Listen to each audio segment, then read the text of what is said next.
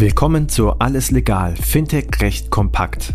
Payment and Banking und Paytech Law verpassen dir jeden Mittwoch Einblicke zu Rechtsthemen aus der Welt von Payments, Banking, Krypto und Co. Viel Spaß mit der heutigen Episode mit Till Christopher Otto und unserer Gastgeberin Christina Casala. Herzlich willkommen in eine neue Ausgabe Alles Legal, Fintech Recht kompakt. Ich podcaste heute mit Till Christopher Otto. Geneigte Hörer und Hörerinnen werden ihn kennen. Er ist ähm, Rechtsanwalt bei Ennerton und berät dort regelmäßig Kredit, Finanzdienstleistung und Zahlungsinstitute in allen Bereichen des KWG und vielen anderen. Und vor allen Dingen bist du mir ja immer aufgefallen als Spezialist für das europäische Wertpapiergesetz. Und auch das wird jetzt Thema sein, ein bisschen. Ich grüße dich, Till. Schön, dass du wieder dabei bist. Danke, dass ich dabei sein kann. Hallo.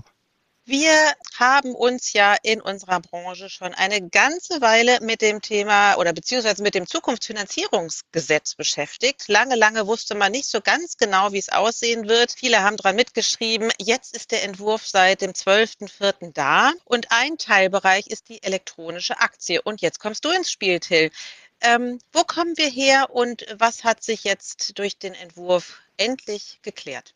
Ja, nach lang, langem Warten hat das ähm, BMF in der vergangenen Woche den, den sehnlichst erwarteten Entwurf des Zukunftsfinanzierungsgesetzes veröffentlicht, der schon lange angekündigt war und von vielen heiß ersehnt war. Und das BMF hat da ganz große Versprechungen gemacht.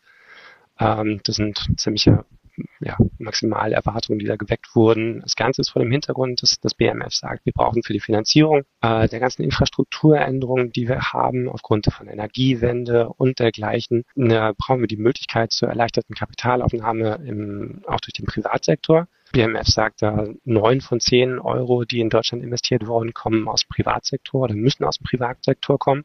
Und insbesondere Startups, Wachstumsunternehmen und kleine und mittlere Unternehmen sollen leichteren Zugang zum Kapitalmarkt bekommen, um die Aufnahme von Eigenkapital zu erleichtern. Ähm, das Zukunftsfinanzierungsgesetz soll jetzt vor allem dazu führen, dass die Leistungsfähigkeit des deutschen Kapitalmarkts gestärkt wird und die Attraktivität von Deutschland als Standort gesteigert wird, indem einfach dafür die notwendigen Rahmenbedingungen geschaffen werden, um wettbewerbsfähig zu sein. Genau. Und was hat denn das mit dem elektronischen Wertpapiergesetz zu tun, sprich kurz dem EWPG? Also EWPG ist vielleicht, um nochmal ganz kurz irgendwie so in die Geschichte zu gehen, ein relativ junges Gesetz, wurde Mitte 20, 2021 eingeführt und ähm, regelt den Einsatz der sogenannten elektronischen Wertpapiere, wie der Name schon sagt.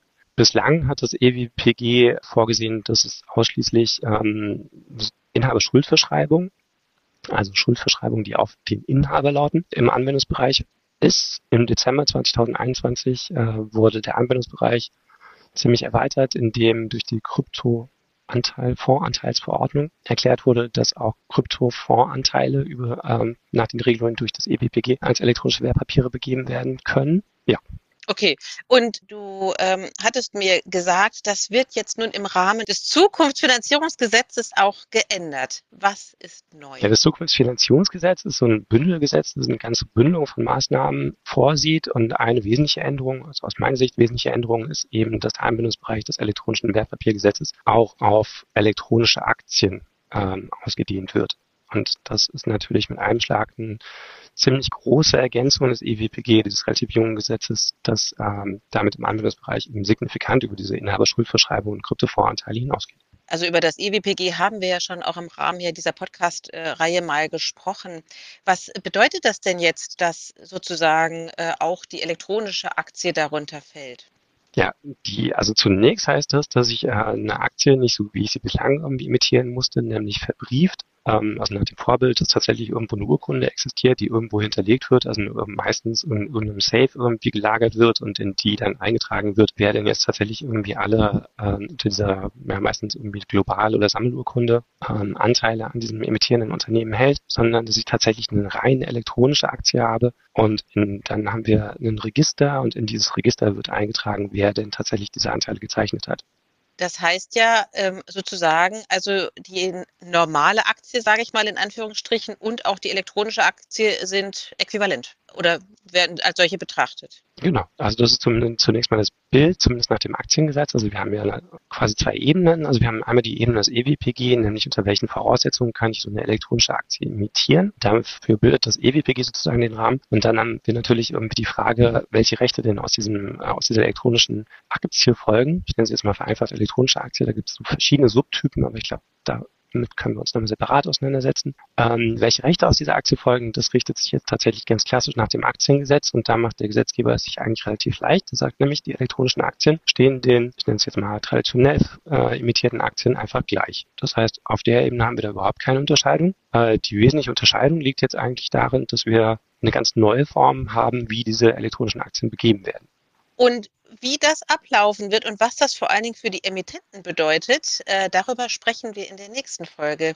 Ich danke dir sehr, Till, für deinen Überblick ähm, über die Änderungen durch das äh, Zukunftsfinanzierungsgesetz äh, und was das mit dem EWPG zu tun hat. Herzlichen Dank. Das war alles legal, Fintech-Recht kompakt für dieses Mal. Wir freuen uns, wenn ihr uns auf eurer Lieblings-Podcast-Plattform abonniert. Übrigens, wenn ihr noch tiefer in die Welt des Fintech-Rechts eintauchen wollt, dann abonniert unbedingt auch Paytech Talk, der Podcast von Payment Technology Law. Dort steigen unsere Experten noch deutlich tiefer in komplexe Materien ein. Viel Spaß dabei und bis zum nächsten Mal bei Alles Legal, Fintech-Recht kompakt.